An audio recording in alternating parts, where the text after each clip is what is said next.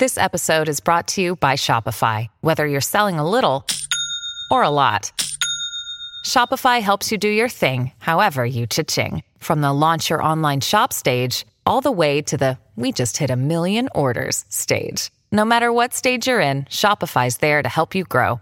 Sign up for a $1 per month trial period at shopify.com slash special offer, all lowercase. That's shopify.com slash special offer. RPS, powered by SAT.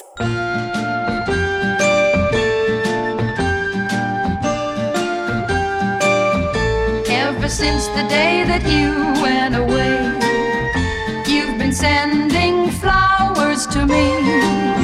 Send me no flowers today. Instead of sending flowers, come back to me and hold me in your arms again.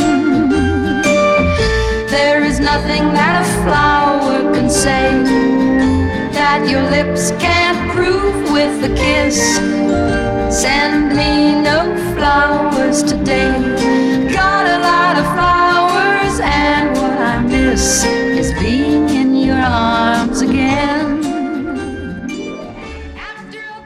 Concluyo, pero concluyo agradeciendo de corazón la presencia de hoy aquí de personas eh, muy influyentes en nuestra vida social, muy influyentes en nuestra vida social, sobre todo para la gente joven, que, que han venido a visibilizar los problemas de salud mental, en programas además de alto impacto, eh, como de forma semanal, Puedo hablar o Entiende tu mente.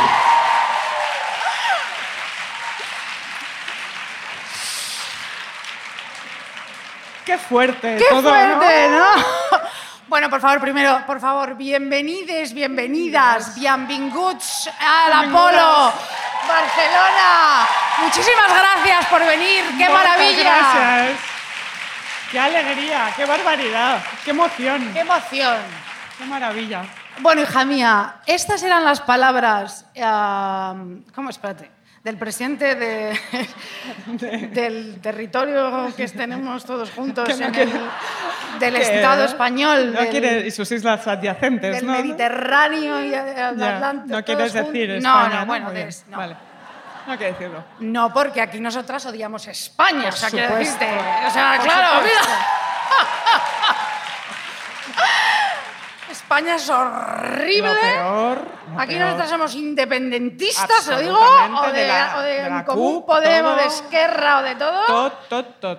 Y ya está. Ya está, esto es así. Bueno, Esto es así. Somos luego to- ya en todo. Madrid, pues ya. Luego ya vemos. Luego ya vemos qué somos. No pasa nada. Bueno, pero ¿qué vamos a hacer? Nos reconoció Pedro Sánchez. Joder, ¿y qué coño? Nosotras nos quedamos pues un poco flipando. Con la boca abierta. Seguimos con la boca abierta. Vale, y entonces, después pasó esto. Premio al mejor podcast o programa de emisión digital Exaeco para De forma semanal ideal total de Lucía Lidmaer e Isabel Calderón en Radio Primavera Sound.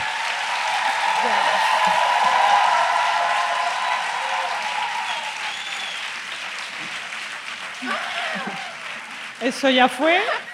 O sea, es que, claro, un podcast antifascista, Total. feminista, para politoxicómanos, me refiero. O sea, Yo creo que todavía no, sab- De no, no- punkis. no saben lo que han premiado, yo creo. claro, o sea, bueno, saben. tendremos Lo que pensar el, el este de agradecimientos, Sí, sí, sí, sí. eh, a ver qué tal. Se lo vamos a agradecer, por supuesto, a todas las concursantes. Bueno, a- por supuesto, gracias a, a a todas las todas. concursantes. Y queremos, antes que nada, dar un agradecimiento a Radio Primavera Bueno, Sound, eso por que- supuesto, apostaron por nosotras. Radio Primavera Sound es nuestra radio. Por Eso favor, es. Marta Salicruz, Joan Pons. Sois todos, además, toda, toda la gente es guapa. Son todos guapísimos. En Primavera Sí, Sound. todo el mundo es guapo. Ya. Es una Eso maravilla. Eso, eso es verdad, ¿eh? no lo decimos tan. Bueno, En fin. yo lo que te quería preguntar es que qué casualidad que nos dieran el Ondas, Sí. que no creíamos que nos No, lo iban a, a dar- a dar nunca. Nunca ¿Tú crees que es gracias al presidente del Mediterráneo y del Océano Atlántico? ¿Crees que es gracias... Y Portugal. Claro, bueno, aquí hay que preguntar antes, a ver si... Bueno, Portugal sí, no Sí, sé. bueno. Portugal sí. Bueno, ¿tú crees que puede ser gracias a eso? Mm, No lo sé, no, cre- no creo. ¿Tú crees que sí? No sé, ¿eh? Eh, Igual, si ya estamos refrendadas por ese señor, no sé. Pero No, bueno, bueno, no sé. Mm, bueno vamos a ver. Como estamos muy contentas, contentísimas, hoy vamos a hablar del éxtasis, queridas concursantes. Del éxtasis. ¿Y sabéis lo que nos produce ahora a Lucía, Lucía, Lucy, éxtasis a nosotras? ¿Sabéis lo que nos produce? El poder. Ahora tenemos poder. Antes no teníamos poder, pero ahora tenemos nada. poder. Ahora sí. Y ahora dos punkis como nosotras tenemos un poquito de poder, eso es así. Pero no el poder que se asocia con la violencia o la coerción, sino el poder que se asocia con la libertad, Lucía. No la libertad de Ayuso y todo No, eso. las cañas y eso no. La otra, la buena, la, La buena. buena. En este espacio nosotras y vosotras, las concursantas, tenemos poder. Y nuestro poder, además, es sigiloso, sigilosi. Poder. Es un poder, ¿eh? Calladito. Como sutil. Bueno, casi imperceptible, silencioso. Mujeres que están todo el día descojonadas y hablando de Kurnilov y Susan Sontag. Pero mientras tanto, a la chita cayendo, a la, eh, metiendo, eh, eh, vamos dejando nuestro mensaje. ¿Eh? Sí, sí, sí. Bueno, y vosotras, las concursantas, sois agentes secretas colaboradoras, ¿vale?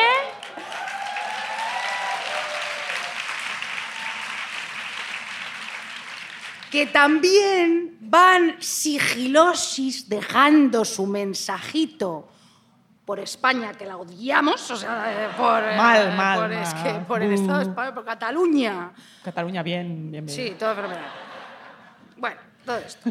Estamos metiendo con Calzadori ideas nuevas. Tenemos un espacio, cantamos todas juntas, amigas, vamos a por todas y parecemos todas un poquito inofensivis y simpatiquis, un poquito como Sally Rooney, parecemos un poquito tal. Pero somos unas monstruas, como dice Rosarito, ¿me entiendes?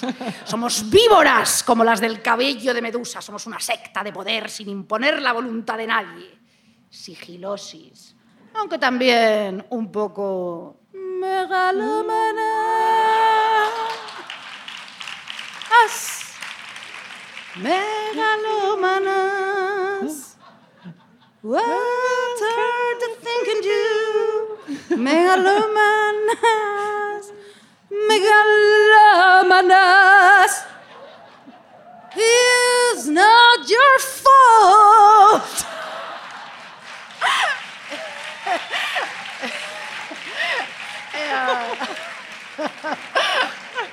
Es que he improvisado. Pero tienes un chorro de... Friends. He improvisado Friends aquí. Bueno, Qué bueno. maravilla. Entonces, ¿dónde vamos? Así, sigilos tal. Bueno, con este poder, amigas concursantes, la comunicación fluye sin interrupción. Vamos, vamos, tranquilas, cada dos semanas, que sale cada podcast, deforme, solo es el catalizador. Vosotras, como digo, sois las agentes secretas. Y como dice Nietzsche, porque aquí somos muy cultas, también te lo digo, eh, Sí. como dice Nietzsche, cariño, comunicarse originalmente es ampliar el poder del otro. Ah. Es ampliar el poder del otro. Claro, claro, Yo claro. te doy mi pensamiento, tú lo adquieres, lo traspasas y así vamos. No es una cadena ¿no? de gente lista. claro. Maravilla. Bueno. Entonces, así nos vamos pasando nuestros secretos feministas ¿eh? y tal. Nietzsche también dice que el poder está asociado a la verdad. Y nosotras otra cosa no, pero decimos la verdad. Sin ¿O parar. no? Sí. Pero eso no se, esto no se puede hacer Esto radio, no se pero- hace, sí. La verdad, ah, sí, verdad, verdad, verdad. Lucía, oh happy day, oh happy day, sí, sí. Vete a la mierda, Fernando, todo. Todo, Decimos todo, la verdad. todo. Sí, FIFA, FIFA, tal. Verdad pura. Bueno, nuestro poder es poético, no es represor, porque para eso están los machirulis. Así es. Represivos todos. Bueno, y como dice Foucault, Joder, porque todo. somos Todos has sacado. Sí, sí, ¿no? hoy me, me lo he estudiado bien. Sí, sí. Como dice Foucault, hay que dejar de describir los efectos del poder en términos negativos, que empezamos a hacer siempre positivos. Eso lo decía alguien de, Schopenhauer. del, ah, del Barça, Vizca, Barça, todo Sí, esto. uno de bueno, bueno. Bueno, Sí, el de- sí. Bueno, bueno, decía Foucault, dejar de describir el poder con palabras como excluye, reprime, rechaza, censura, abstrae, oculta, ¿no? De hecho, dice Foucault, el, prode- el poder, ya el proces, el proceso, el poder, nada, no sé qué decir, bueno, el, prode- el ¿El re- produce realidad, realidad, Lucía, ¿vale? Sí. Y la realidad es que os estamos pegando una paliza machirulis que os estáis quedando con la boca abierta. Abierta. O sea. A ver. Comandanta Lucía, Dígame, ¿no está usted de acuerdo con todo este razonamiento? absolutamente sí. Así que ahora vamos a cantar nuestro himno, ¿vale? Todas Sí, juntas. Y cuando salgamos de aquí, vamos a quemar contenedores. ¿Vale? ¿Feministas? Con unicornios y arcoíris y purpurina. Todo porque bonito. no somos dos. Todo bien, todo Y bien. con bazocas también y Chevrolets. Mil o diez mil, ¿no? ¿Todos? ¿Vale?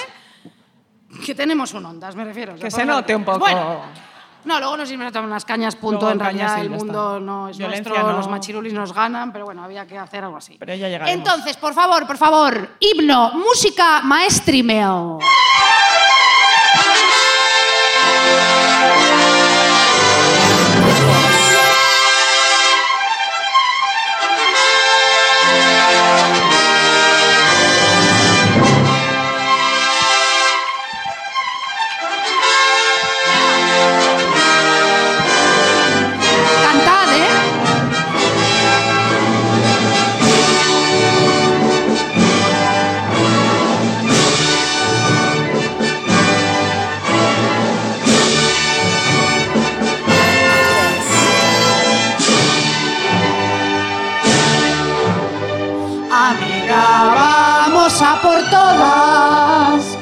aquí nadie te diga nada. Porque cuando tú quieres puedes y nada ni nadie te puede parar. Amiga, vamos a por todas, por todas, que aquí nadie te diga nada. Porque cuando tú quieres puedes y nada ni nadie te puede parar.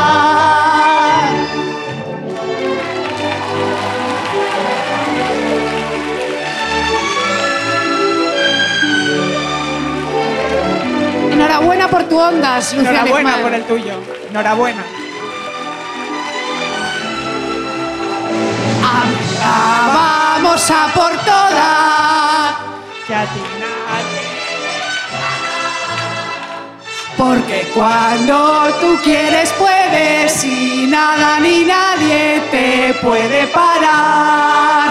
Nada ni nadie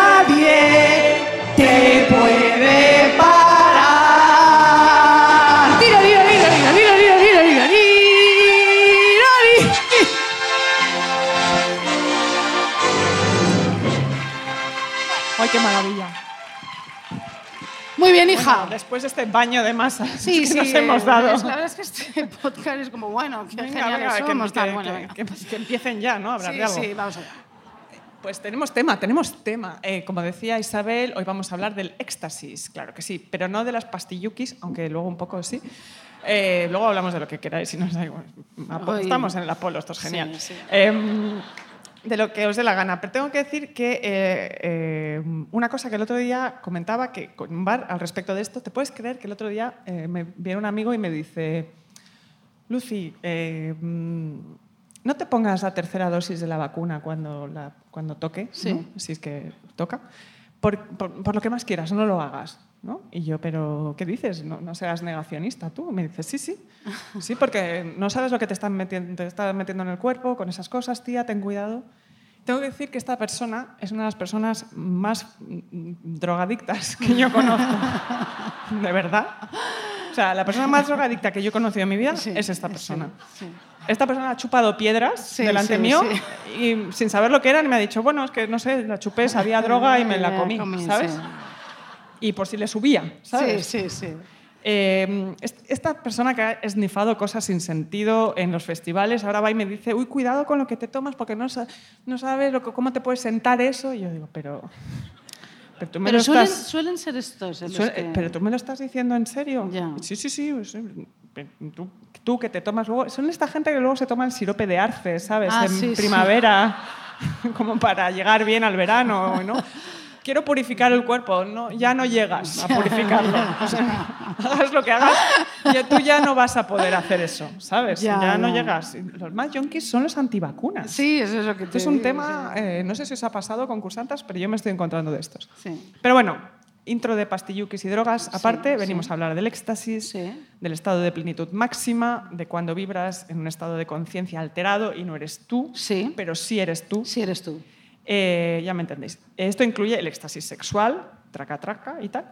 De, ¿El follar? Claro sí. sexual. Sí. Eh, o sea, quiero decirte. ¿no? ¿Cómo? No, que yo siempre pienso que, que no fo- nadie follamos, quiero decir. Ahora, no- voy a, ahora voy a hablar de esto. Aquí hay fíjate. gente que haya follado ayer. ¿Alguien ha follado hoy? ¿Alguien ha follado ayer? O, mira, hoy. Pocas, ¿eh? Ojo, muy pocas. bien. no hay mucha gente, ¿eh? Luego les espera una placa en la puerta de- del teatro porque ¿Tú esto desde es cuándo rarísimo. no follas, Lucía? Bueno, yo no lo pienso ni decir, pero, pero bueno, en fin. Em, pero también esta conciencia alterada del enamoramiento, del síndrome precoital. ¿no? Sí. Hemos hablado muchas veces del síndrome postcoital, cuando follas y te enamoras porque la química hace eso, aunque el otro sea un imbécil. Sí. Pero ¿qué hay del síndrome del enamoramiento pre? Sí. Que es cuando ya sabes que alguien te atrae, te gusta y tú le gustas y todos tus sentidos se centran en eso y eres como una hiena en busca de señales de la otra parte, ahí todo el rato mirando. Eso también lo hemos hablado mucho nosotras. De todas maneras, te lo imaginas siempre y luego eh, es peor de lo que te lo imaginabas, ¿no? Generalmente sí, luego de repente alguien te sorprende y dices, madre mía, Ya, ay, ojalá. madre mía, pero ya, que- yo ya ni me acuerdo, pero en fin. Ya, yo tampoco. Eh, pero antes, bueno, antes a mí me, ¿sabes? Me restregaban antes. sí, ya los- lo sabemos, lo Pero sabemos. ya no, Ya no te pasa. ya no. Era- esto, ya no los pasa. huevos No vamos. ¿Quieres entrar ahí otra vez? rosas. No, es que se enfadó, pero estoy volviendo a hacer, la verdad que no. Lo está- lo- ¿Tú crees que lo escuchará? ¿Eh? ¿Lo escuchará? No, No. Así que, bueno, perdona. Pero bueno, esto lo hemos contado muchas veces porque somos dos loros que siempre hablan del amor. Este podcast es los dos loros que hablan Sí, de amor. del amor. Señor presidente, happy birthday, Mr. President. Sí, sí. Aquí loro 1, loro 2. Qué bonita es la Moncloa, joder. Sí, Me sí. encantaron las alfombras de 10 centímetros Sí, que tenían. Quiero volver cuando gane Yolanda. Ah, sí, sí, sí, sí. En fin. Éxtasis. Éxtasis, éxtasis. Bueno, vamos a ver. Fíjate, no follo desde 1985, pero Tampoco. Me producen éxtasis los besos en el cuello. Astrid Giliberto, hacer pis en medio del campo, que eso me encanta. En Madrid a veces a las 3 de la mañana, de repente en la calle digo, ay, me meo. Pues aquí también. Esto es campo. Sí, pero sobre todo divertirme, lo que más. Yo he nacido para divertirme y divertir y creo que todas deberíamos pensar así. Os lo digo en serio, o sea, tener el síndrome de Peter Pan toda la vida. Claro que nos han sí. dicho que no, hay que sentar la cabeza, no sé qué. No, hay que divertirse continuamente. Sin parar. ¿No crees? Sin parar. Sí, pues para eso estábamos aquí. Bueno, os lo digo en serio. Siempre dispuestas a divertirnos porque habrá un día en que solo queramos quedarnos dormidas durante una resonancia magnética. Ya, Ese es ya. nuestro... o sea, habrá un día que diga, ay, ojalá, porque allí claustrofóbica, Ya, perdida total, y total, tal. Bueno, venga, vale. Pero hasta que llegue ese día, ay, ese día llegará, Llegará. pronto, ¿sabes? Hasta ese mismo día nos tenemos que divertir en este mundo terrible, terrible, ¿vale? Por eso, siempre que estemos con amigos o no tan amigos, hay que vivir la vida como si estuviéramos en el teatro. Exagerarlo todo, ponerle énfasis a todo, ser completamente histriónicas.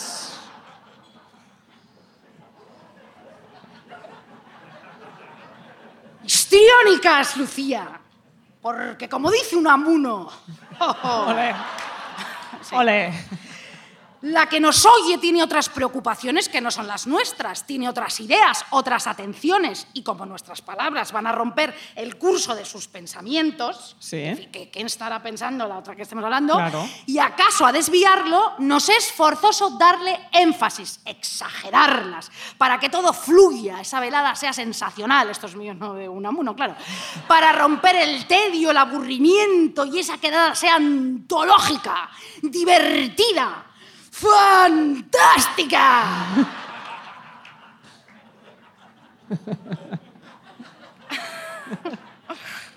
¡Viva el teatro! La mentira, la exageración, el histrionismo. Claro que sí, la diversión. Abajo la realidad, la vida. España. Fuera España. No queremos.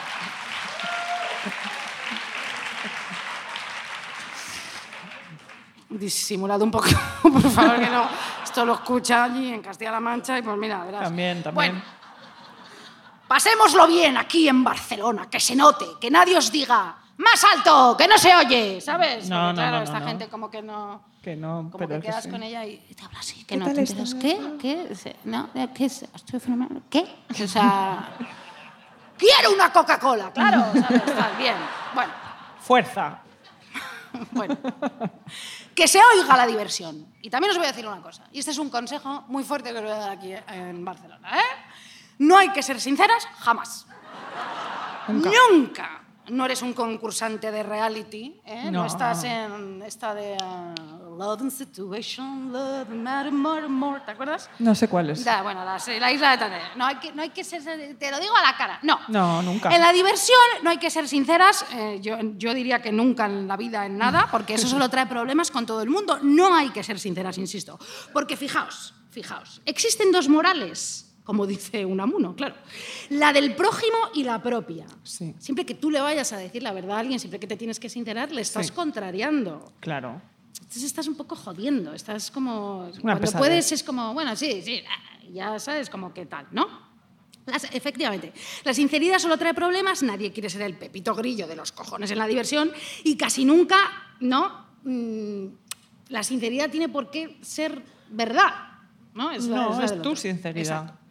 Bueno, dice, mira, te voy a ser sincera, mira Montserrat, o sea, está la mierda, yo no quiero que seas tú sincera, Montserrat, Por favor. Joan, no seas sincero, no quiero. hace falta. ¿Sabes? No, ¿verdad? O sea, no hace falta, no hace falta. eh, Te voy a ser sincera. No, no, no, no, no seas plasta, tal. ¿sabes? Nada, empie- nada que empiece con esa frase valores, te voy a ser sincera. bien. No, pues no tengas valores. Bueno. bueno, cuando te vas haciendo mayor te das cuenta que hay que elegir bien las batallas y la sinceridad es una mierda. Bueno, como digo, este es mi consejo de hoy. Seguramente es un consejo terrible y horrible, pero chica, mira, he ganado un Ondas por algo será, ¿sabes? Bueno, bueno. O sea, quiero decir, algo de razón A ti te ha funcionado. tendré. Claro. ¿eh? O sea, también. no, algo Hombre. igual, ¿sabes? Sí, Hay que hacerme caso. Sí. Bueno, utilizad en la diversión todas estas figuras retóricas que os voy a enumerar a continuación. Vale, vamos a ver. Las metáforas, muy importantes para la exageración, ¿no? Como, ¡guau! Las metáforas. Tu cabello rubio parece oro entre mis manos, amor mío. Tus ojos son como dos soles que me alumbran la vida. Es lo que le dirá al pelirroji cuando llegue, ¿no? Por si acaso. Tus ojos son como dos soles que me alumbran la vida, como tus cojones, claro. Cuando sonríes... Pobrecillo, de verdad. es que sí, De verdad, no. Cuando sonrío veo tus dientes de perlas. ¡Qué maravilla! Perlas, perlimels, así, todo el rato. ¡Guau! Que parece que te va a dar un algo, ¿no? Parece que te has metido tres rayas cada vez, sí.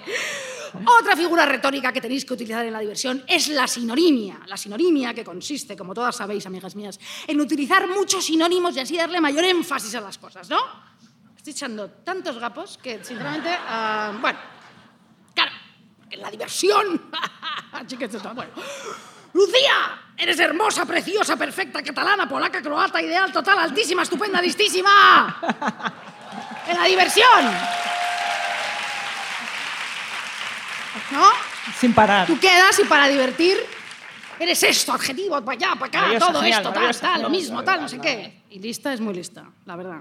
Yo también también, tú soy- La verdad es que somos acojonantemente listas. Esto es muy fuerte, o sea, esto es Este podcast también Eh, podría sí. llamarse ¿Qué cara dura. tenéis? Somos pero listas bueno. y arrogantes, pero tan simpáticas, ¿verdad? Que al final dices como, bueno, Qué majas. sí que son qué majas, ¿no? Qué Pobrecillas. majas. sí. Pobrecillas bueno, bueno, sí, también. bueno. Bueno, luego, mmm, qué rica esta cervecita, está fresquita y bien tiradita. Mmm, qué saborcito, más bonito y sabrosito. Mi día solo puede ir a mejor. ¿No? Mm, y ser encantador, superior, fabuloso. ¡Ah, diversión! Hay que animar a la gente. Puedes cambiar los tonos de voz, ¿sabes? A veces más... ¡Ah! Y otras veces más, así como, ¡uy, qué bien todo! Bueno.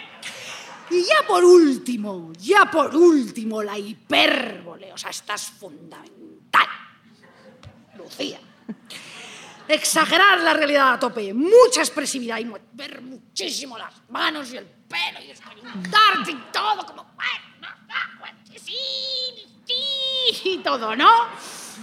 Daría la vuelta al mundo mil veces solo por un beso tuyo en el cuello, por ejemplo, ¿no? Eso se lo digo yo a veces efectivamente al pelirrojo en el pasillo de mi casa, ¿no? Y me dice, bueno, no te pongas en ridículo a ti misma, por favor. Bueno, Que si querías una tostada, ¿no? sí, cariño, sí. Bueno, bueno el pelirrojo parece que no se quiere nunca divertir. Os lo digo en serio, bueno. O que nunca, eh, nunca, nunca... No, quiere... Se quiere divertir, Lucy. Ya, pero bueno, es que... no- Tú, sabes, tú eres muy gracioso.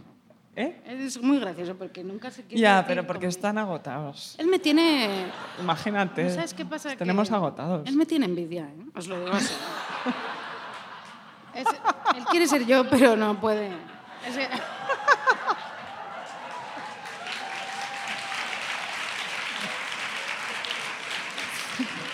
Isabel ve buscando piso. no, es que, es, que yo, es que yo creo que me tiene envidia. Por eso no se ríe conmigo nada. Bueno. Dice, ay, bueno, Bueno, ya querría está. ser tú, pero no, Pero no, no, no lo entonces... soy. ya, Bueno, bueno. ¿Por dónde? A ver, sí. Ah, bueno, claro. Parece que no se quiere divertir, pobrecillo, o que está hasta el coño, efectivamente, de tanta intensidad que también lo puedo entender. claro. Porque, claro, yo a veces le miro por la noche mientras duermo. ¿Sabes eso que te pones en el este de la cama? Mientras él duerme. le- sí, le miras. Le vigilo, yo le eh, vigilo para ver. Para ver qué tal es- qué digo, tal va. Claro, es que claro, Que esté vivo. Sí, entonces le ilumino la cara con el móvil a ver si sigue vivo, quizá. Digo, ha pasado un día, ¿no? Claro, Claro. tanto. ¡ah! A ver si sigue ahí. Miro y yo claro, le veo chupado, ¿no? con la cara mate, sin color, ¡ah! como respirando muy fuerte, como de. No, necesito energía y bueno, yo creo que me lo estoy cargando, efectivamente. Bueno, un beso, un cariño, ¿no? Porque, bueno, vamos a ver. Pero bueno. Más hipérboles, ¿no? Cada vez que habla Yolanda Díaz salen de mi cabeza miladas y explota mi corazón. Hipérbole, hipérbole, ¿no? Hipérbole, Bueno, sin parar. Nos gusta Yolanda mucho, claro. En fin. ¡Viva la diversión, la seducción, llamar la atención! Siempre, siempre, siempre. Luego, si te preguntan por alguien y aunque apenas le conozcas, decir que es tu mejor amigo. ¿Sabes esa gente que hace eso? Yo lo hago, ¿eh? Yo O sea, también, yo de, bueno, Bueno, por esa es favor. mi casa, ya, O sea, hemos ido de vacaciones, además, es íntimo amigo mío. Una hace como todo el currículum que ha tenido con esa persona. Bueno, es que yo esta persona la conocí, no sé, y la persona que tienes delante le da igual. O Sí, sea, sí, sí, sí. yo, mejor amigos hemos estado juntos en no sé dónde, y todo me la suda. Y luego O sea, se muere, se muere esa persona y tú cuelgas una foto de ti con esa persona, Bueno, que eso, eso es lo que, ¿no? Como de estuve con él ese día, eh, RIP, descanse en paz, pero yo... Pero soy la protagonista, yo cómo estoy estuve, sufriendo, ¿no? sí. Eso, eso lo hacen mucho los influencers. Sí, sí, sí. ¿sabes? Son más Eh, importantes ellos. Claro, que es como, bueno, yo estuve, ¿no? Con él de- Protagonistas, sí, sí, bueno, sí. Sí, sí. eh, ¿Dónde estás? Eh, sí, llamar la atención, no sé qué, eh, hablar muy alto, reírse a carcajadas. En fin, muchos podrán decir que todo esto que os explico es la consecuencia de una baja autoestima y falta de afecto. Lo es. Pero claro, pero, claro, no, no, no, es el teatro, la vida, hay que teatralizarlo todo. Es teatro, es mentira. Es actuar. Actuarlo. Es actuarlo, Lucía, ¿vale? Vale, bueno. Ahora os voy a hablar de la gente de la que hay que huir en la diversión. Huir, o sea, echar hostias, nada.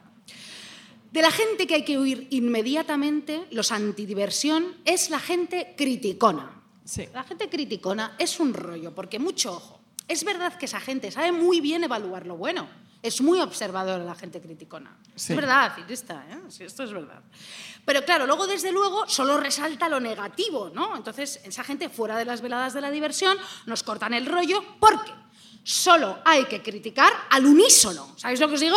A la misma persona. ¿Sabes? Eh, Estando de acuerdo. estando de acuerdo, además a tope, ¿no? O sea, imagínate exagerarlo, ¿no? Esa zorra, cabrona, hija de puta, ¿sabes? ¿sabes? O sea, Y cuando tú ves ¿no? las pupilas del otro y dices, esta persona está, co- en Está lo mismo que yo. O sea, todo, además, criticar, hace comunidad. Claro. Eso está, está muy bien, ¿no? Pero se critica a los mismos, no entre nosotros. ¿no? Exactamente. Vale, es un pedazo de memo, Claro. Bueno, mucho ojo también con los controladores. Uf.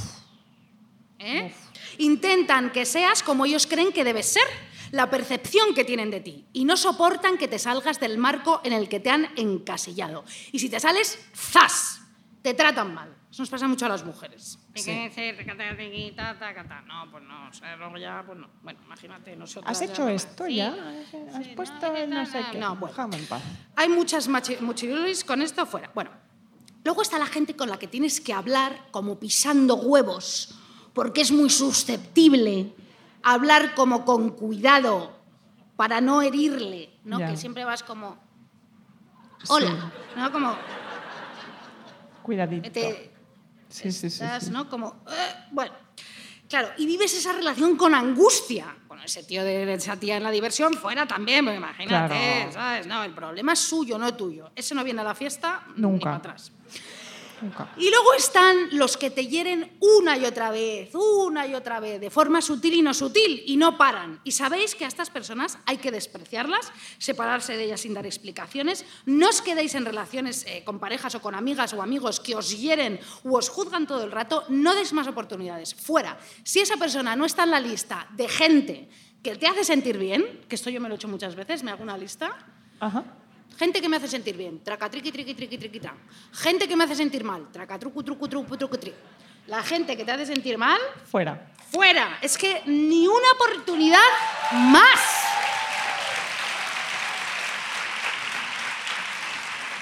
Totalmente. De hecho, esta, esto que decías de la gente que te hiere una y otra vez de, de forma sutil y no sutil, ¿te acuerdas que lo comentábamos? Que a veces vas a... que la gente que qué pasivo-agresiva es. Sí. Que tú y yo hemos ido a alguna fiesta juntas y nos, te encuentras a un conocido y te dice, bueno, aquí dejan entrar a cualquiera, ¿eh? Sí. Y tú, perdona.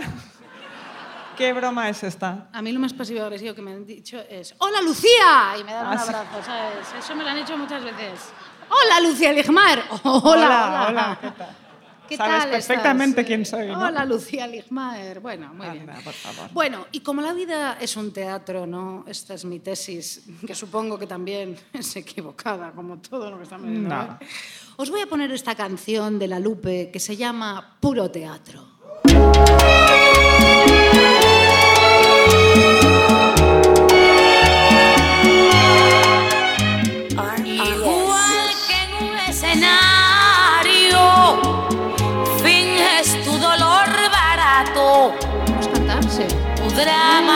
Es necesario.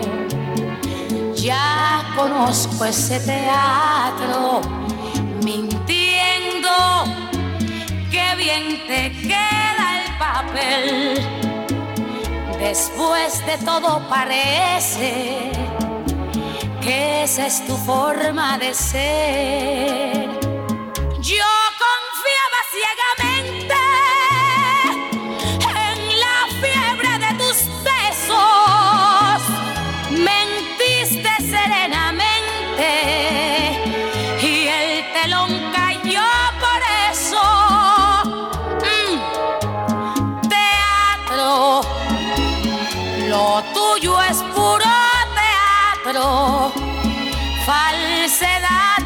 Ensayada, estudiado simulacro.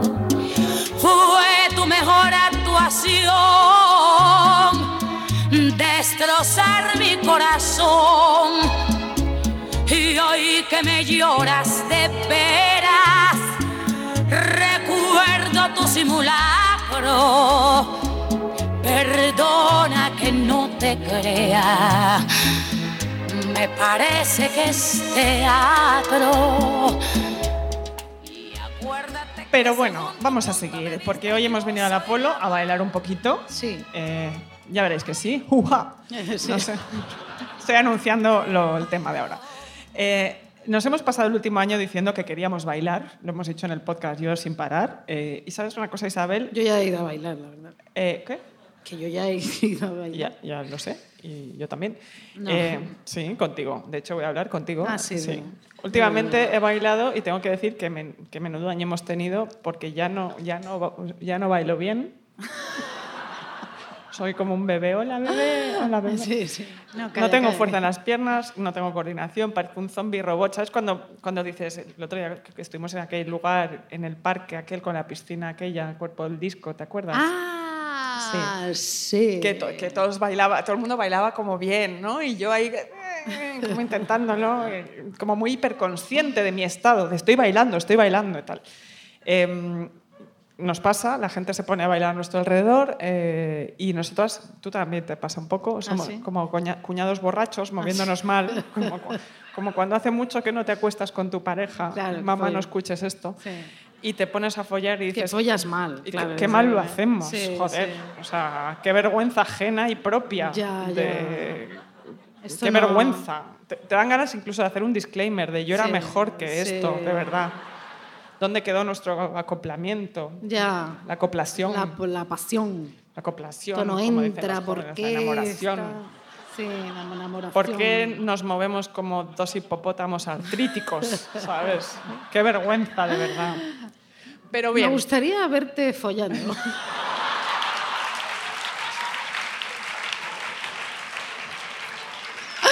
es lo único que voy, me a, queda. voy a asumir que no es una invitación a No, nada. no, pero es lo único que me queda por verte hacer. O sea, Ya, ya, a mí también, pero es que, ¿cómo? creo que está bien poner ¿cómo límites. ¿no? Estará bien hacer, poner límites. No ¿Quién voy a entrar en eso. ¿Quién lo hará mejor? O sea, ¿tú qué No, cariño, piensas? tú y yo no competimos. No, pero En, en eso que, ¿sabes? Haces tú cosas de... No voy a hablar de esto contigo. Y mucho menos delante de 500 personas. Y toda la audiencia No, pero es... eh, ya. de Latinoamérica también Ya, que sí, nos es verdad. escucha. ¿Qué te parece sí, si no? sí, sí. Si lo Claro, dejamos aquí, ¿no? Bien. Bueno, yo seguiría, pero no. ¿Eh? No, no, que seguiría porque me encanta este Ya, tema. pero luego hay que parar y eso es Sí. lo bueno de, de- de- Mm, sí, sí, de que perdona. nosotras existamos Ah, es aquí.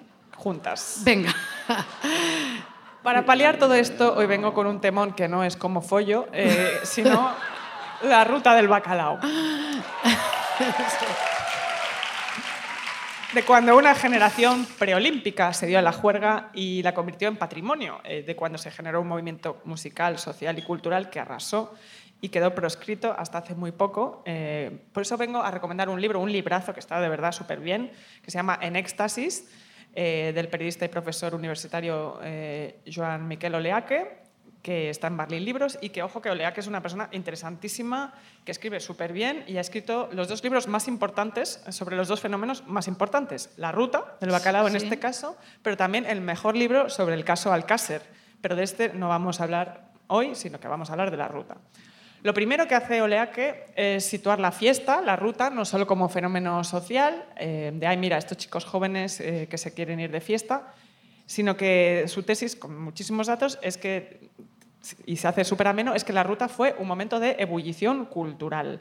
Porque quiero decir que esto de fenómeno social, a nosotras también mm, muchas veces dicen, ah, los podcasts, estos, ¿qué fenómeno social? No, Sí. perdona, es que esto es cultura. Sí, ¿sabes? muy bien, esto es Somos cultura, cu- sí, cultura, somos cultura. monísimas Somos cultural. cultura. Somos, Qué bien. Somos, parece un poco de... somos cultura, sí. Son cultura, sí. Parece ¿Tú una cómo noticia. follas eh, en la cultura? Cuéntame, ¿cómo... o sea, en la cultura tú cómo... ¿Tú cómo follas en la cultura o...? La ruta fue valenciana. Valenciana. Claro. Por cierto, Valencia. Sí, viva Valen- sí. Visca Valencia. Valencia es de los vuestros, claro, o sea que muy bien. Valencia... Bien. Valencia. tu. Eh, por cierto, vamos a ir a Valencia. Sí, vamos a ir a En Valencia. enero. Sí, sí, sí, sí. Bien. sí. La ruta fue eh, valenciana, entre muchas cosas, por sus discotecas. Sí, en Barcelona sí. y Madrid ya eran polos culturales que se reflejaban en lo internacional y tal, pero en Valencia estaba todo por hacer. Sí. En Valencia había pegado muy fuerte la onda del New Romantic, con sintetizadores y música sexy y una estética a veces ligada a lo rococó. Un poco ¿Ah, sí? María- sí, sí, súper interesante. Maquillajes, María Antonieta, raso, tutús, o sea, maravilloso todo. Era en una ciudad muy desprejuiciada, porque Valencia es muy desprejuiciada, con mucha cercanía a Ibiza, que era un polo musical y cultural que, y que atraía todo lo que venía del Reino Unido. ¿no? Ese O también sea, es de los vuestros, Ibiza, ¿verdad? Que sí. A veces. a Ah, ah, veces. sí. Ah, luego me cuentas. Ah, Luego te cuento. También te cuento cómo fue yo. Sí. Em, lo que, nos, lo que es súper interesante y no se cuenta de la ruta es que fue una experiencia musical súper rica, Sí. Compleja y que se desarrolló ajena a todo, eh, como una isla experimental en medio de un desierto. O sea, eh, lo que Esto fue en los 80. en los 80, finales de los 80, principios de los 90.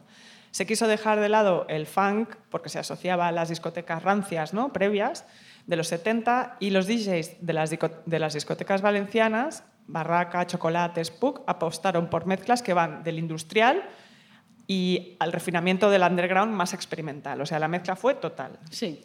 Todo eso eh, se mezclaba y todo eso estaba bien. Y yo creo que es, eso, eso es lo que les jodió mucho, yo creo, tesis, a los críticos musicales, que es que no había prejuicios, ¿sabes? Entonces, los críticos musicales se dedicaron a criticar eh, todo lo que era la ruta, porque, no, porque por primera vez no se necesitaba un tío diciéndote el bootleg de DJ Shadow es Sí. mejor que lo que sacó después, ¿sabes? Estas cosas de crítico musical, un poco de... Cállate, gilipollas. que nos lo estamos pasando bien aquí en la discoteca y no te necesitamos. De todas ¿sabes? maneras, eh, duró mucho lo de la ruta del bacalao. Duró mucho, sí, sí, sí. Porque, por ejemplo, la música disco, Sí. que era donde se reunían allí mm, to- todo el mundo, ¿no? O sea, Sí. gays, lesbianas, Sí, sí, sí, sí. negros, blancos, Todo el heteros, mundo, no sé cuántos. todos los buenos. Todo es- ese movimiento a los tres años se acabó. Porque Bueno. además los rockeros y todos los críticos de música que, que- Sí. que ponían a parir todo ese movimiento, porque era el movimiento de un poco free, Sí, sí, free life, ¿no? Sí, sí, sí. Pues fíjate, en España esto... En España esto fue muy libre y de hecho ahora eh, es lo que te iba a contar. Otro de los estereotipos eh, con la ruta es que fue un fenómeno, ¿no? Como Sí. decíamos, que te das cuenta de que en los medios siempre tachan como fenómenos a las cosas que no quieren considerar cultura, ¿no? Ya. Eh, y, y siempre se consideró que era un fenómeno de clase trabajadora. Pero no solo, o sea, fue un movimiento súper interclasista, muy variado. Las discotecas, especialmente durante la primera época, finales de los 80, democratizaron la fiesta en Sí. todos los sentidos. Incluso los patrones de género y sexualidad fueron mucho más abiertos e inclusivos. Olea que lo cuenta, dice que las discotecas eran un espacio de teatro, qué ganas de teatro, Sí. De conciertos, de desfiles de moda, de vanguardia, y en el, el ambiente sugería que todo lo diferente fuera celebrado. Sí. ¿vale? Y eso incluyó drag queens, sexualidades no normativas e incluso el papel de las mujeres, que en la ruta tuvo muchísima más relevancia y se alejó de la ranciedad de las discotecas tradicionales, ¿Ah, sí? en los que eran acosadas o estigmatizadas si se lo pasaban bien bailando. En la ruta, las mujeres tenían mucho más espacio que en cualquier otro movimiento social y cultural del momento. O sea, la ruta fue feminista, joder, Bueno. y no lo sabíamos. Chiquitán,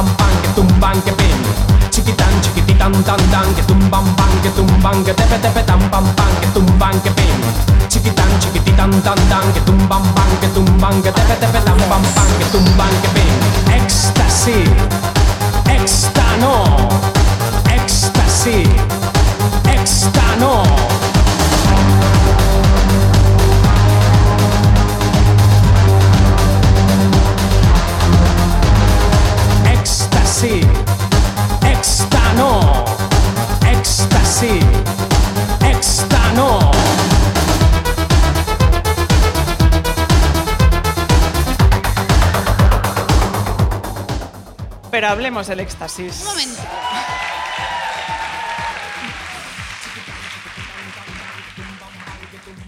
La ruta era feminista. Fue bastante que sí, que sí. Hay un documental Mira. que sí. Hay un, es, es uno de los. Sí, que sí, cómo no. Léete el libro, Isabel, que está muy bien. De verdad, que salen, hay, hay varios documentales donde salen muchas mujeres hablando en la ruta, que era un espacio. Luego ya, ahora hablamos de qué pasó después, pero el inicio era mucho más libre.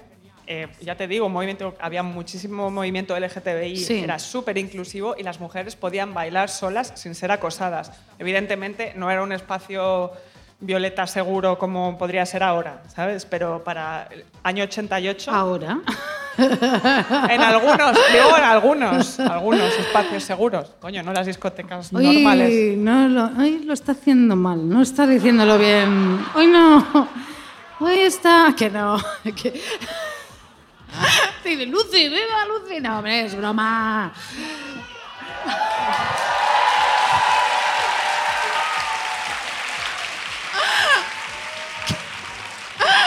Que a mí me gusta hacerte rabiar. Era moderadamente feminista, dejémoslo sí, ahí. es- No, que me gusta hacerte rabiar, hija. Si ya lo sabes. Caes siempre. Siempre caigo. Siempre caes. Pero vamos al éxtasis. Venga, vamos allá. La droga, joder. Las drogas. Viciosas, que veníais a por esto. Éxtasis, esta no.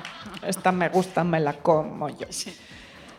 En el libro, en el éxtasis, explica cómo las drogas sintéticas Sí. fueron compañeras de una fiesta que necesitaba de ayuda para seguir mm, más allá del amanecer. ¿no? La fiesta duraba no un día ni dos y eso fue lo que trascendió en los medios de comunicación. ¿no? Primero fueron las mescas, que eran las mescalinas valencianas, una droga mítica que desapareció en el 88, que se cree que es- era una, mezcla de éxtasis y cafeína, porque Guau. daba un mogollón de subidón y no te dejaba dormir.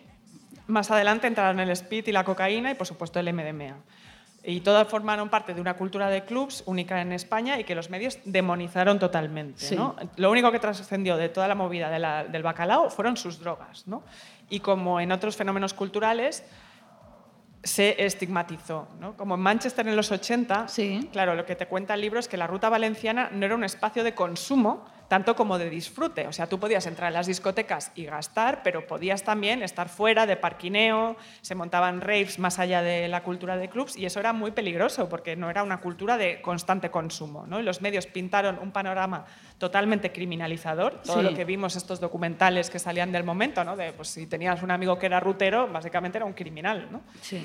eh, en el que los ruteros eran delincuentes descerebrados y esto lo llevó a su final. Y es precisamente con el crimen de Alcácer, que Olea que lo trata un poquito aquí, pero luego tiene ese otro libro que es súper interesante. recordemos que las, las tres chicas Sí. eh, iban a una discoteca de tarde cuando las secuestraron. Ya. Claro, cristaliza la persecución policial de la ruta a tope, ¿no? Eh, que se convierte en un espacio directamente peligroso. O sea, ir a la ruta era un peligro. Una parte de la movida cultural derivó hacia la música máquina, que es lo que ya se conoce mucho más, ¿no? más rápida, más agresiva, más fuerte, que tiene mucha presencia en Cataluña con gente como Nando Discontrol. Y la música que antes formaba parte de un circuito se populariza en verbenas ¿no? o, o en el extrarradio de las ciudades eh, con la máquina y muere la ruta que queda enterrada como un fenómeno social inculto y poco sofisticado. Pero la ruta fue importante. Sí. Viva la ruta. Muy bien. basta ya, no tiene pegas porque es genial, así me gusta a mí, así me gusta a mí, así me gusta a mí, así me gusta a mí.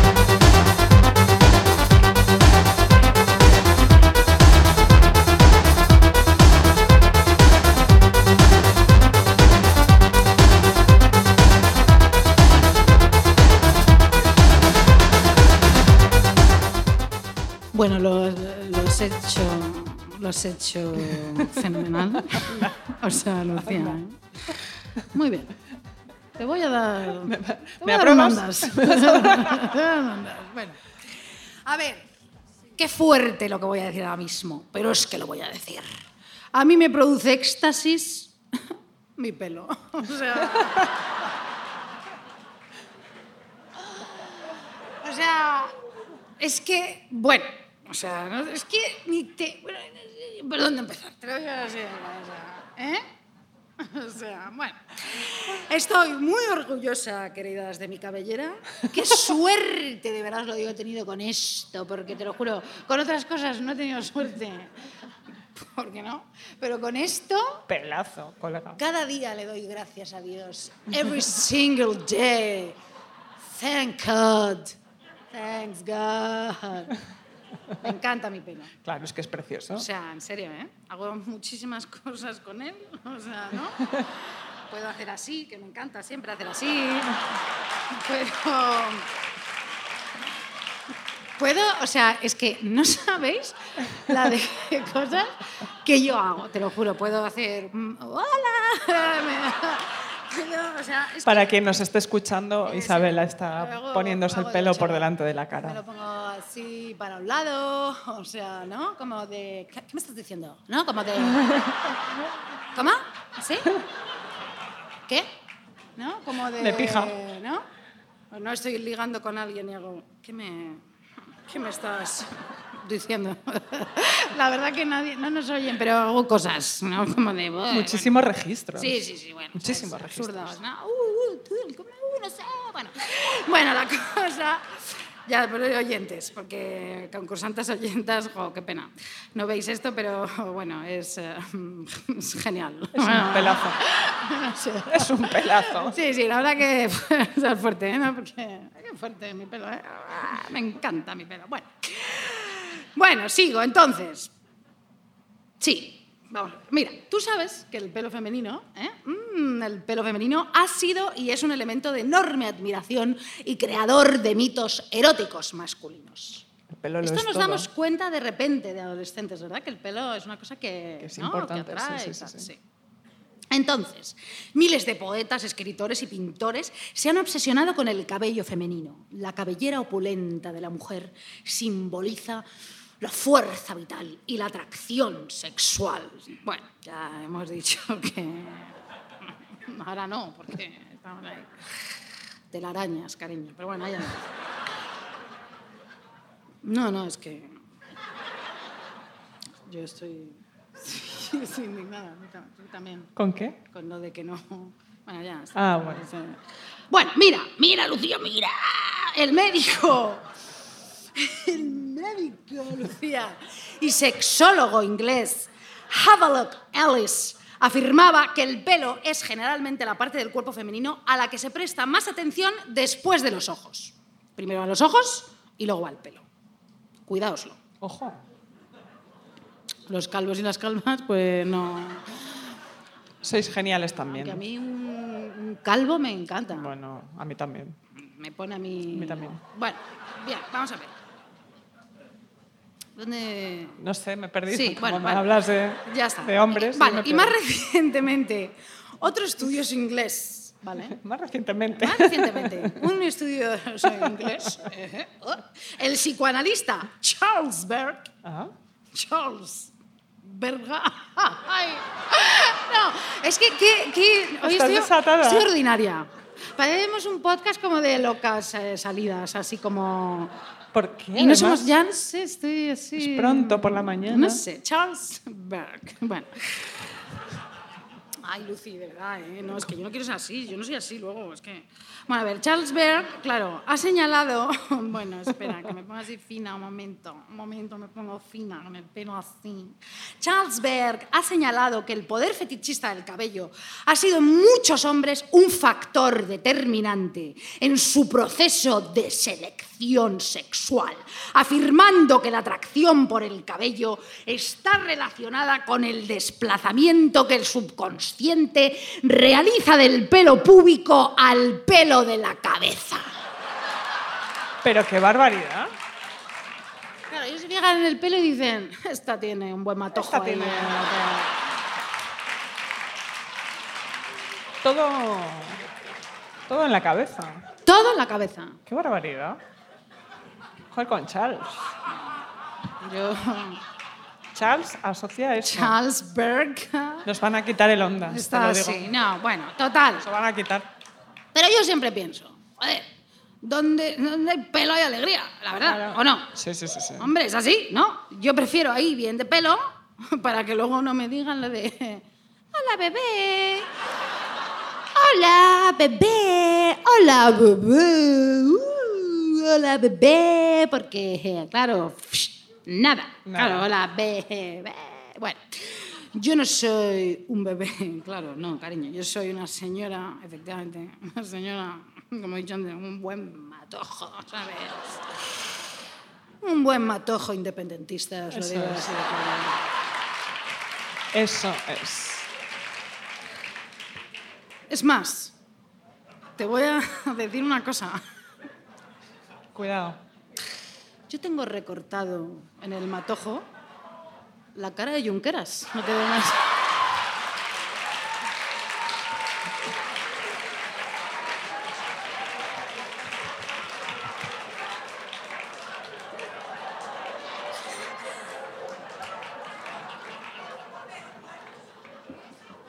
Ya, es que qué fuerte, porque... O sea, Qué viciosa. no, os, pod- os lo podría enseñar para que veáis que... No lo... Podría hacerlo, ¿eh? Pero... No lo hagas. No, no lo voy a, lo voy a hacer porque, no, hombre. No, no, no, no. Bueno, qué fuerte. Que no eres un bebé. Qué vergüenza. Bueno, a ver, vamos a ver, Lucía, es que me haces decir unas cosas... De verdad. de verdad. Bueno, Qué barbaridad.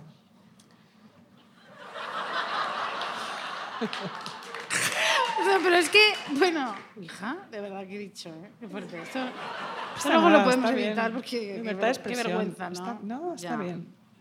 Libertad de expresión. Beso a Junqueras porque... Yo creo que yo lo Ya, dejaría sí, ahí. ya está, bueno. O sea, creo que. De verdad. Creo que hasta ahí estaba bien. Luego ya. Bueno, hemos quedado en esto. Bueno, yo, como he dicho, claro, muevo muchísimo el pelo, para acá, para allá, no sé qué. Espera, ¿dónde decía? Ah, sí, sí, ya sé. Vale, para acá. A veces, claro, de tanto moverlo, ¿sabes? De tracatic, taca, me dan calambres en el cuello que me queda así como dos horas, ¿no? ¿Qué tal? Pero me da igual. Mi pelo es un arma de destrucción masiva, Sí. así claro, y de seducción. Os voy a contar una anécdota, una pequeña anécdota, ¿no? Yo salía con una persona horrible, ¿no? Una persona deleznable, ¿no? Que me quiso la mitad de lo que podía querer, que se mostraba distante, en estado de alarma conmigo, que parecía una ardilla, ¿no? Completamente todo el rato, ¿vale? que, ¿sabes? Esa gente que está, está ahí como... No, que, bueno. Bueno, total, decía, eh, estoy... Cariño. Bueno, eh, bueno, sí, que se mostraba distante, en estado de alarma, ardilla, se mostraba hermético, ¿no? era un muñeco de nieve, ¿no? Nunca se relajó conmigo porque yo era, claro, una buena hembra, alfa. Claro. Claro, con el este recortado con esto. Claro. Y eso, claro, les da mucho miedo a mucha gente.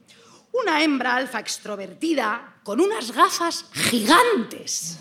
¿eh? Como veis aquí, una persona que nunca se relajó porque nunca confió en nuestra relación, Lucía, y me dio poquísimo, ¿vale? Ya. Y yo entregada ahí, como una perra, como Lassie, como Lassie, ahí entregada a la relación como Lassie, Lucía, y el ardilla, y yo Lassie. ¿Entiendes?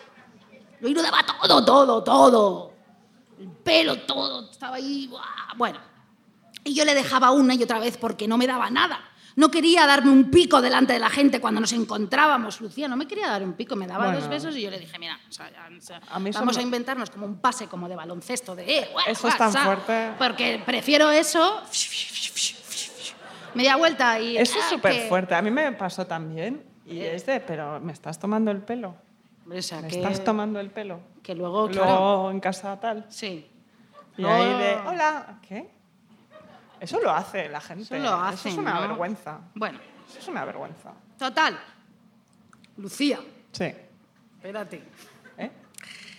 Me ha perdido. ¿Te has Bueno. perdido otra vez? Me hacía sentir que no valía la pena, que no estaba a la altura, que era una persona de segunda categoría para él. Y yo le dejaba y él venía por mí, y yo volvía porque la verdad, aunque fuera un muñeco de nieve efectivamente conmigo, cuando me daba algo yo me volvía loca y me enamoraba más y me aferraba a eso como si fuera dinero. Claro, ¿No? claro. Ya. Es que eso genera una Hola, dependencia. eh, estás guapa, ¿no? Yo, Tú ahí. Me quiere. Ya me me inventaba quiere, me todo, quiere, me sí, estoy flipando, No, con ¿no? mi Tal, bueno.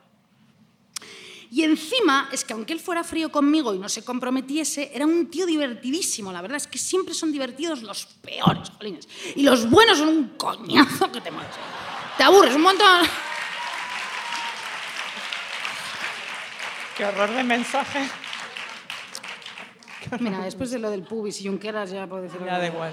Mira, es verdad un poco, ¿eh? Los buenos como... no, que, eh, Ya, ya. sí, cariño, tal, ¿no? O sea, Ya, pero bueno, lo- no saludar.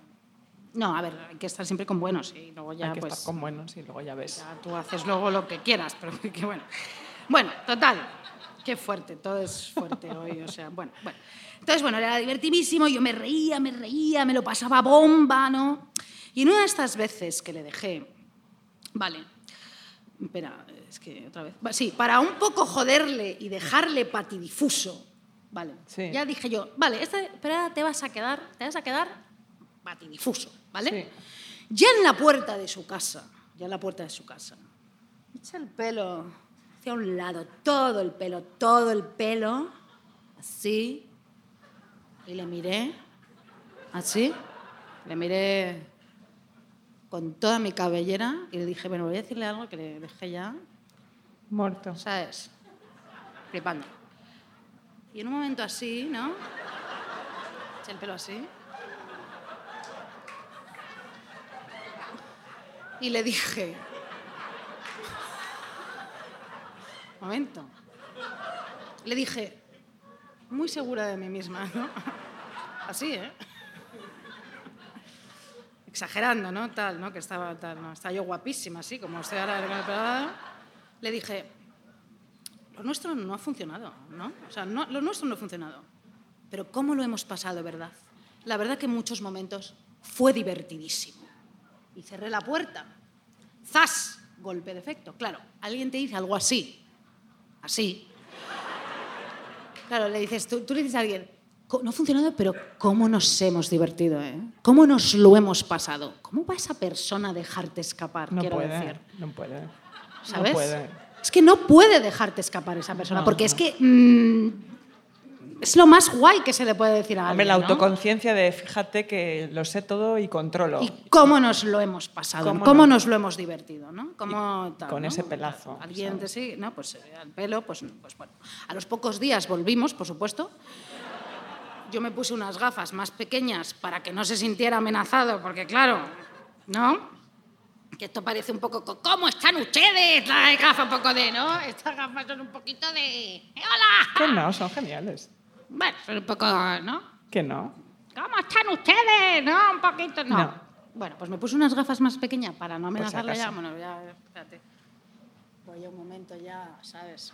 Ya está bien. Bueno, ya. para que tal. Entonces, pero bueno, pasó lo mismo. Otra vez esa sensación de que nos entrega, me tiene miedo. ¿Por qué? Llevo unas gafas muy pequeñas, eh, ya no llevo estas, ¿no? Como de mamarracha, de payasi, como me las compro enormes, como mis genitales, ¿no? Otros se compran coches, yo me compro gafas de... Yo tengo y tengo un bueno... Tengo... Yo tengo un...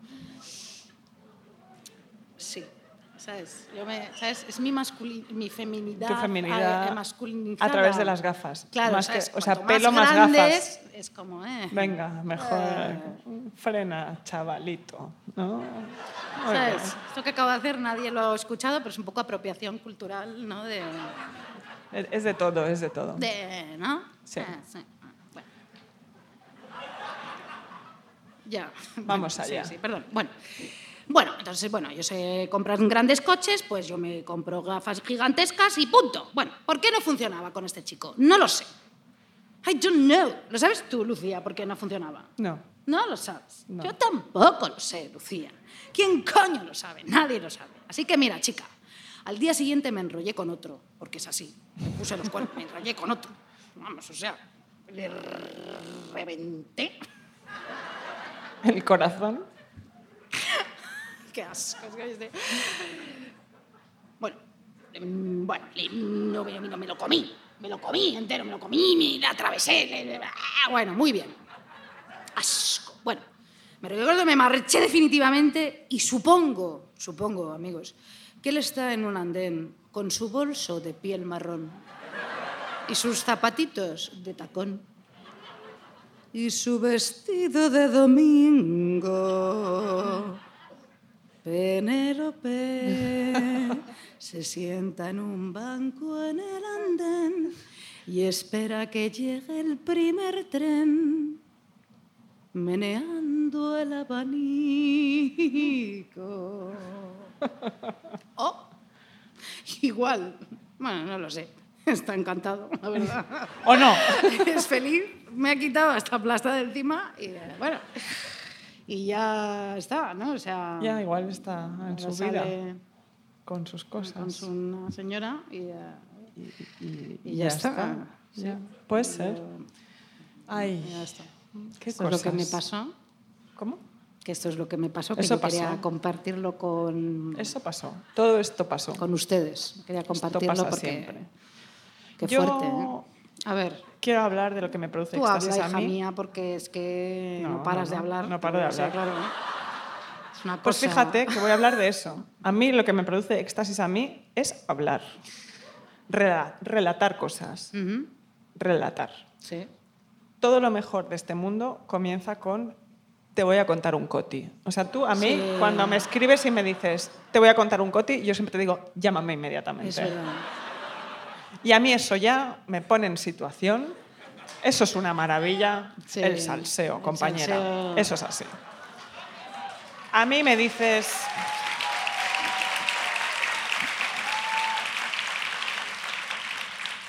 Esto es así. A mí me dices tú por teléfono, "Mm, te voy a contar un coti y se me eriza la piel de la nuca porque sé que viene algo maravilloso.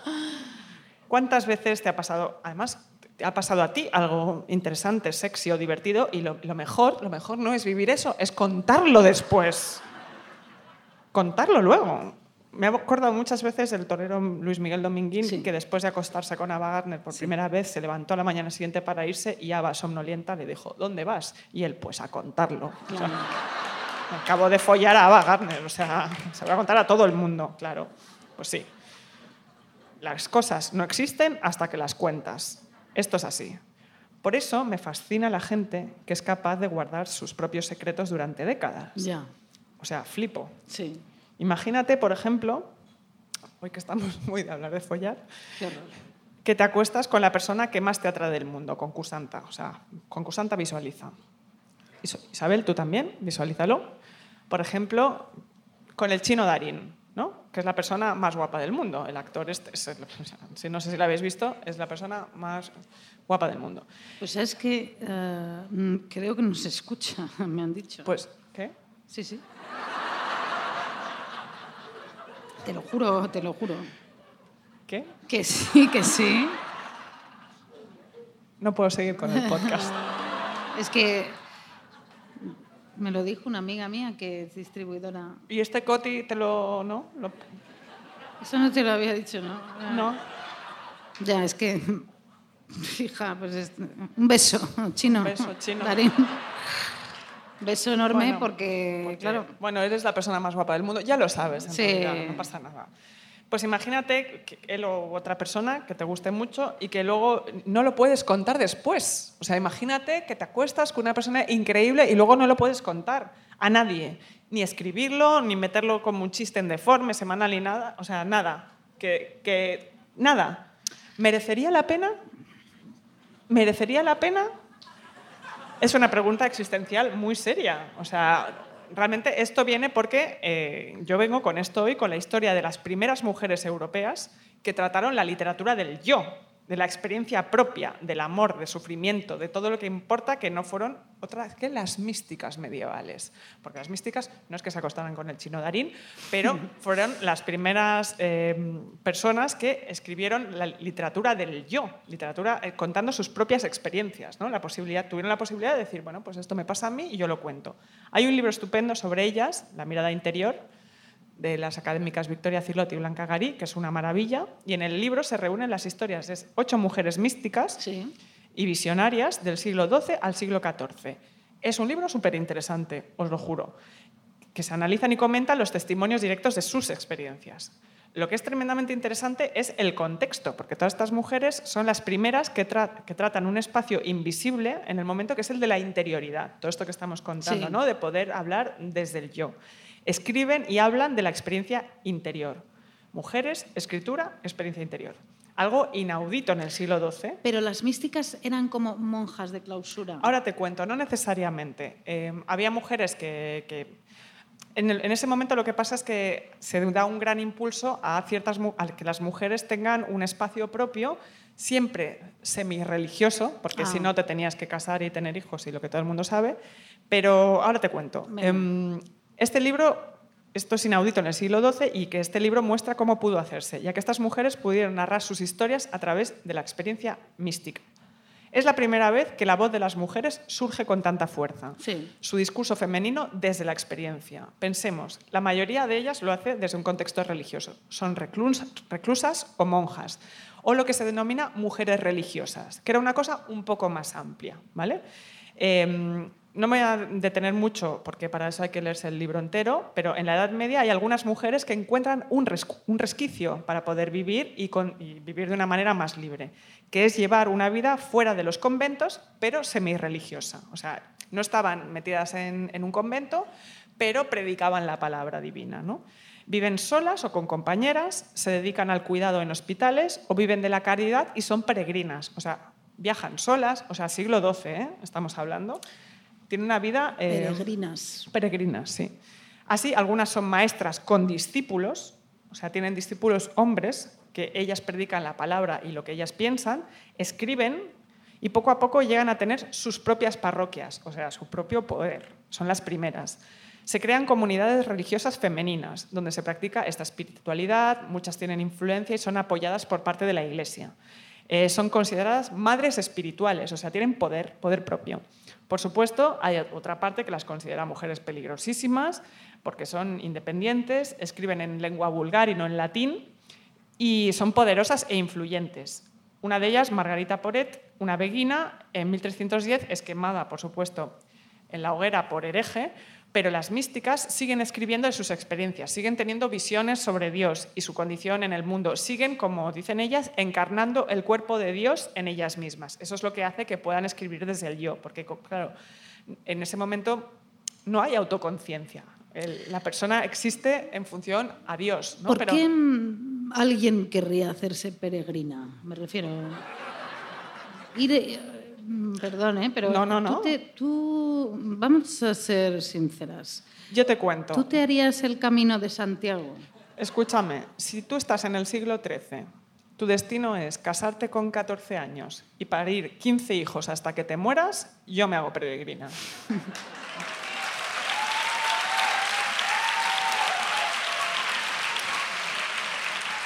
Porque igual acabas en Francia, No, la verdad que ahí me has dado claro, totalmente porque te puedes fuerte, ir tú ahí con tu petate, parar donde quieras. Y ahora en el 2021, ¿tú te harías Pero el camino estamos de hablando Santiago? de 2013. No yo, no, yo no lo voy a hacer Camino de Santiago, pero felicidades a la gente que lo haga porque Sí. debe ser estupendo, pero a mí me da pereza. No, la verdad que es que como andar, ¿no? Y sin parar y andar y Andar, andar y- y contigo misma, además. Y, y como um, andar Contigo, es que contigo misma, aguantarte a una misma. sí, es fuertecito, sí, sí. Un amigo allí 14 horas andando. Cuéntate ¿no? un coti, ya no tengo. No, ¿sabes? es como Dime, cuéntame algo, lo que sea, ¿sabes? comer gachas, ¿no? Siempre en, en sitios. Bueno, igual te puedes llevar un- una barrita de Sí, chocolate. tal. pero...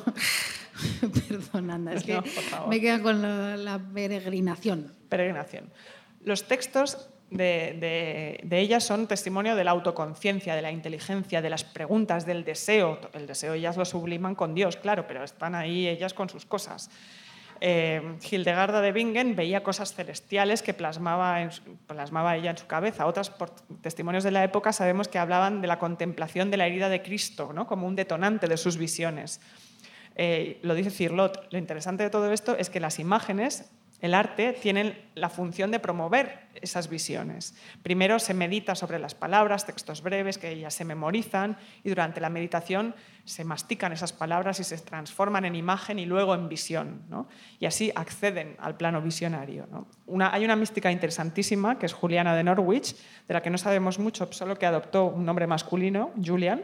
Ya estaba ahí en Inglaterra. Como Carmen Mola, pero al revés. Exactamente. Pero al revés. Pero todo lo contrario.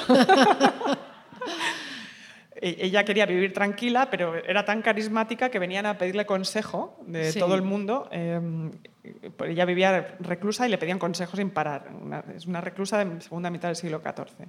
En la Edad Media, una reclusa no era una mujer aislada del mundo, no era una eremita del desierto. Era un poco como tú y yo cuando volvemos a casa. ¿Sabes que no queremos ver a nadie? Sí. que estamos ahí con nuestras cosas y leyendo y tal, pues igual. Era una mujer que se encerraba en una celda junto a una iglesia, en una ciudad bulliciosa, eh, como Madrid. ¿no? Tenía mucho contacto bueno, con Oxford, Cambridge, tenía mucha importancia cultural. Las Madrid reclusas es asqueroso, es o un desastre. Es. Mira, puedes aplaudir. Es. es- ¿Qué has? Un desastre. ¿Qué has? Es que, bueno, lo pienso y de, de verdad. Y no puedes más. Oh, Pero en definitiva, todas estas mujeres fueron importantísimas porque no hay antecedentes de mujeres así. Ellas, como yo decía antes, que necesitas contar tus cosas, necesitas contar lo más importante que te ha pasado, lo mejorcito, lo, lo- lo- lo- mejorcito. lo más guay, no existe hasta que lo narras. Ellas encontraron a través de la subjetividad que no existía en la Edad Media, el sujeto no era consciente de sí mismo, tú no llegabas y decías, me pasa esto, soy un sujeto, no, no, no, no. Y ellas llegaron, lo hicieron, escribieron, pensaron, se recluyeron y, generaron un corpus literario y de experiencia súper importante, concursantes, son nuestras jefas del pasado. Viva las místicas, elevadas, eternas, estáticas, poderosas.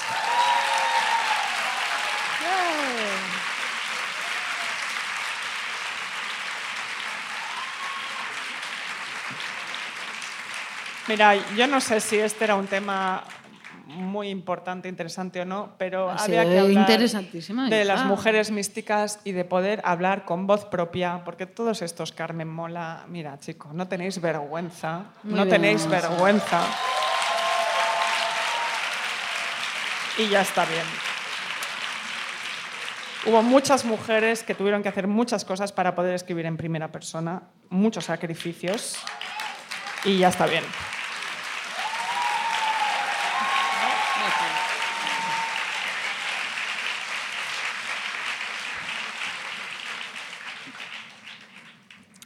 ¿Cómo es España? eh? Porque Carmen Mola. Carmen Mola.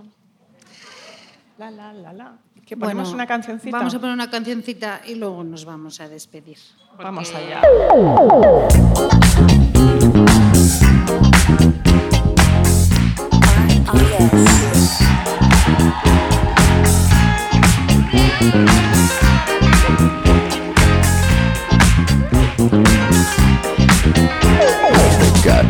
Discoteca con lo sguardo da serpente. Io mi sono avvicinato, lei già non capiva niente. L'ho guardata, m'ha guardato e mi sono scatenato. Fred Astaire al mio confronto era statico e imbranato. Le ho sparato un bacio in bocca, uno di quelli che schiocca. Sulla pista diavolata, lì per lì l'ho strapazzata, l'ho lanciata, riafferrata, senza fiato l'ho lasciata, tra le braccia mi è cascata, era cotta innamorata, per i fianchi l'ho bloccata e ne ho fatto marmellata. Oh yeah, si dice così, no? E poi, e poi, che idea, Quale idea? Vedi che lei non ci sta? che idea, Quale idea? È maliziosa ma saprà tenere a bada un superuomo buffo come te. E poi che avresti di speciale che in un altro no non c'è? che idea, Quale idea?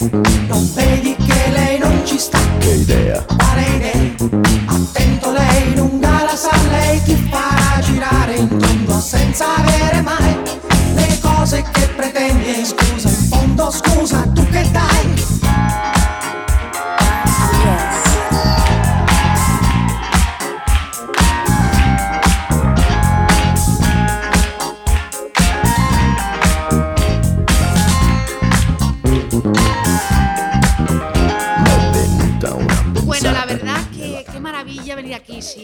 cosa de. Nosotros Esto es una maravilla. Nos vemos Apolo. en diciembre, ¿verdad Nos que vemos sí? otra vez aquí. Y... ¡Ay, qué cansancio!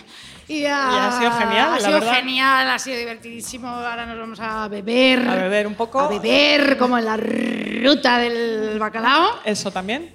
Y muchísimas gracias, Gracias por, por venir, todo. de verdad. ¡Qué majos! Sois todos. Gracias. Ci sta. Che idea, Quale idea? È maliziosa ma saprà tenere a bada un super uomo un po' come te. E poi che avresti di speciale che in un altro no non c'è. Che idea, Quale idea? Non vedi che lei non ci sta. Che idea, Quale